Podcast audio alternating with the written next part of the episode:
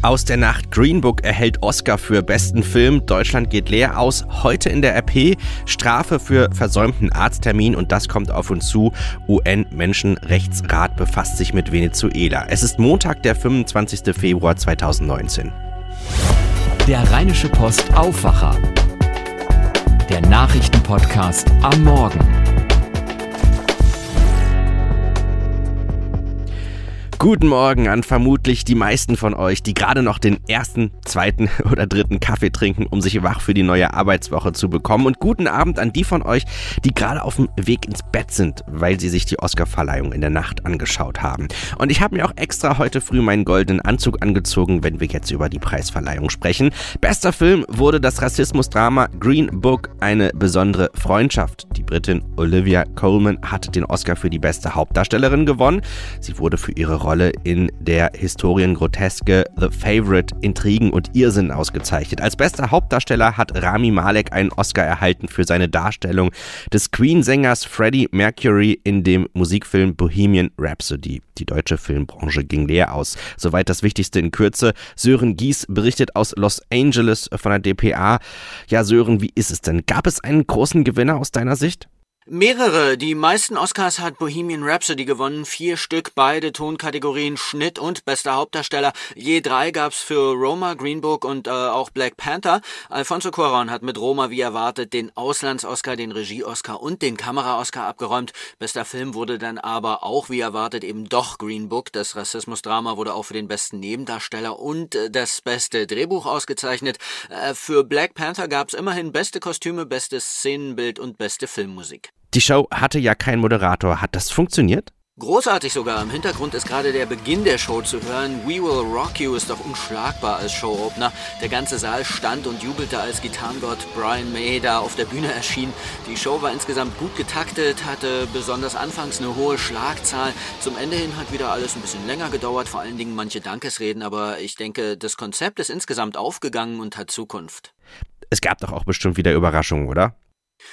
Ja, gleich der erste Oscar ging nicht an eine der Favoritinnen Emma Stone, Rachel Weisz oder Amy Adams, sondern an deren schwarze Kollegin Regina King.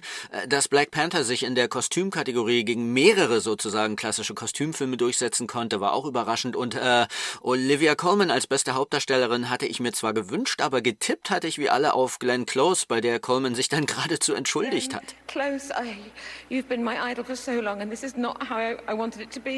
Ich habe das so nicht gewollt, sagt Coleman. Du bist doch mein Idol. Idol. Die hat eh eine der besten Dankesreden aller Zeiten abgeliefert. Einfach herrlich. Soweit Sören Gies aus Los Angeles und mein Tipp schaut heute früh auf RP Online vorbei. Meine Kollegen haben mit viel Liebe das Live-Blog befüllt, viele Fotos und Eindrücke verarbeitet und eine Geschichte hat mich da auch sehr zum Schmunzeln gebracht, wie der Pro7-Reporter Steven Gätchen in diesem Jahr keine Promis an das Mikrofon bekommen hat. Der hat echt Pech gehabt im Live-TV. Und das jetzt alles auf RP Online und ich bringe den Kollegen jetzt mal einen großen Kaffee vorbei. Die Erwartungen an das erste Spitzentreffen zu den massiven Missbrauchsskandalen in der katholischen Kirche waren enorm. Doch was hat der Anti-Missbrauchsgipfel im Vatikan gebracht? Papst Franziskus hat die Vergehen mit klaren Worten verurteilt und will sie bekämpfen. Unklar bleibt wie. Claudia Wächter berichtet für die Deutsche Presseagentur aus Rom. Claudia, was hat der Papst denn nun mit seinem Gipfel unterm Strich erreicht? War das eher ein Flop oder Fortschritt? Naja, wenn man die Opfer hier hört, die auch in Rom waren, dann war das Ganze sogar nur eine PR-Veranstaltung. Und wütend war auch Matthias Katsch hier. Er hatte gehofft, dass der Papst konkrete Maßnahmen auf den Tisch legt. Kein Wort, was sich in seiner Kirche ändern muss. Und er meinte, der Papst, die Kirche seien völlig überheblich. Lieferte der Papst gestern denn wirklich nur Ankündigungen, um Missbrauch und Vertuschung zu bekämpfen? Na, der Papst blieb wirklich sehr allgemein. Er sprach von Demut, Buße und auch Fehlern. Kein Missbrauch darf mehr, wie oft geschehen, vertuscht werden. Das führe zu noch größeren Skandalen, sagte er. Aber welche Kontrollmechanismen soll es da jetzt geben? Wie garantiert man, dass Täter der zivilen Justiz übergeben werden? Alles noch unklar. Und ähm, der Papst wies auch immer wieder darauf hin, sexueller Missbrauch sei kein Exklusivproblem der Kirche. Aber kurz nach der Papstrede kündigte der Vatikan ja an, demnächst bekämen die Bischöfe eine Art Handbuch zu, was tun bei Missbrauch. Na, diese Leitlinien sind angeblich schon fertig und äh, auch für Missbrauchsfälle im Vatikanstaat selbst soll es jetzt neue Gesetze geben. Aber ob das ausreicht, Kardinal Marx meinte hier. Es gibt keine Tabus. Dann würden wir ja alles wieder zerstören, wenn man sagt, na ja, da wollen wir nicht wirklich hinschauen. Konkret denkt er aber auch an die Machtstrukturen der Kirche. Da gibt es also offensichtlich noch viel zu tun. Deutsche Kirchenrechtler sagen, der Papst habe bei diesem Gipfel eine Chance vertan, sei sogar gescheitert. Also seine Rede war enttäuschend, ja, aber ich denke, Franziskus jetzt schon zum Gescheiterten zu erklären, das ist noch zu früh.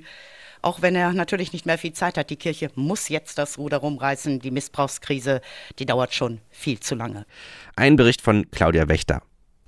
Auf dem Titel der Rheinischen Post findet ihr heute ein richtiges Streitthema. Niedergelassene Ärzte verlangen immer häufiger eine Ausfallgebühr von Patienten, die zum vereinbarten Termin nicht erschienen oder ihn kurzfristig abgesagt haben. In Düsseldorf werden in manchen Praxen 40 Euro bei Nichterscheinen fällig. Kassenärztliche Vereinigungen begründen dieses Vorgehen damit, dass bis zu 30 Prozent der vereinbarten Arzttermine nicht wahrgenommen würden. Dies führe zu Organisationsproblemen in den Praxen und zu Verdienstausfällen. Jährlich vergeben Arztpraxen in Deutschland rund 600 Millionen Termine. Ob die Gebühren rechtens sind, das ist umstritten. Bisher entschieden Gerichte mal für den Patienten, mal für den Arzt. Hintergrund der Entwicklung dürfte auch das von Bundesgesundheitsminister Jens Spahn geplante Terminservice- und Versorgungsgesetz sein, das viele Ärzte verärgert. Es soll zum 1. Mai in Kraft treten und verpflichtet niedergelassene Ärzte mindestens 25 Sprechstunden pro Woche anzubieten. Die Große Koalition will damit die durchschnittliche Wartezeit von gesetzlich Versicherten auf Fachärzte verkürzen. Die Ärzteschaft wehrt sich vehement dagegen. Bevor wir auf die Themen des Tages schauen, bedanken wir uns noch bei unserem Sponsor Mercedes-Benz Rhein-Ruhr und treten gemeinsam aufs Gas. Denn bis zum 2. März gibt es bei Mercedes-Benz Rhein-Ruhr wieder den Black Sale. Sichert euch einen von über 700 Vorführ-, Geschäfts- oder Neuwagen aus dem Bestand. Beim Black Sale bekommt ihr bis zu 30% Rabatt und 5 Jahre Garantie inklusive.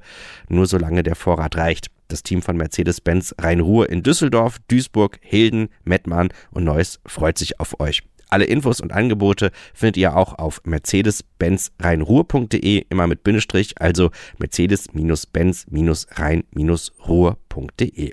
Wir bedanken uns bei Mercedes-Benz Rhein-Ruhr für das Sponsoring des Podcasts, denn das macht diesen Podcast auch möglich.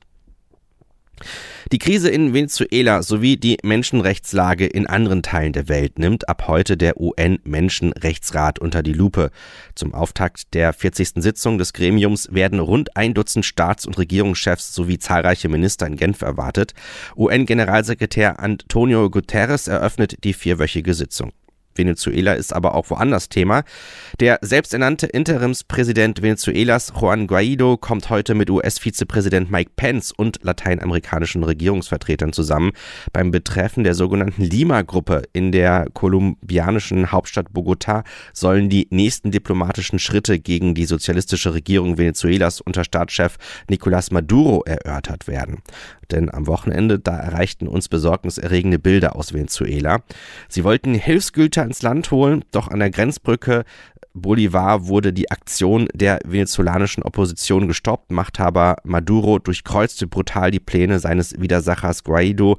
Und wir empfehlen euch dazu auch den Bericht von Tobias Käufer, der direkt aus Kukuta berichtet. Habt ihr in den letzten Tagen das faltbare Handy gesehen?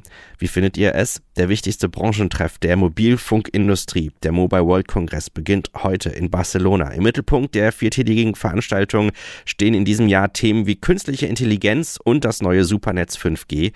Darüber hinaus präsentieren diverse Hersteller neue Smartphone-Modelle. Auf der Pariser Fashion Week werden ab heute wieder die Frauenmodetrends für den kommenden Herbst und Winter präsentiert. Dabei zeigen die größten Designer und Häuser ihrer Kreationen und gespannt sind viele auf die Schau von Chanel, wo Karl Lagerfeld fehlen wird. Der deutsche Modeschöpfer und langjährige Chanel-Chefdesigner starb am vergangenen Dienstag im Alter von 85 Jahren. Schauen wir noch auf das Fußballwochenende aus Sicht der Vereine aus unserer Region. Fortuna hat am Samstagabend Nürnberg mit 2 zu 1 besiegt und damit viel für den Klassenerhalt getan.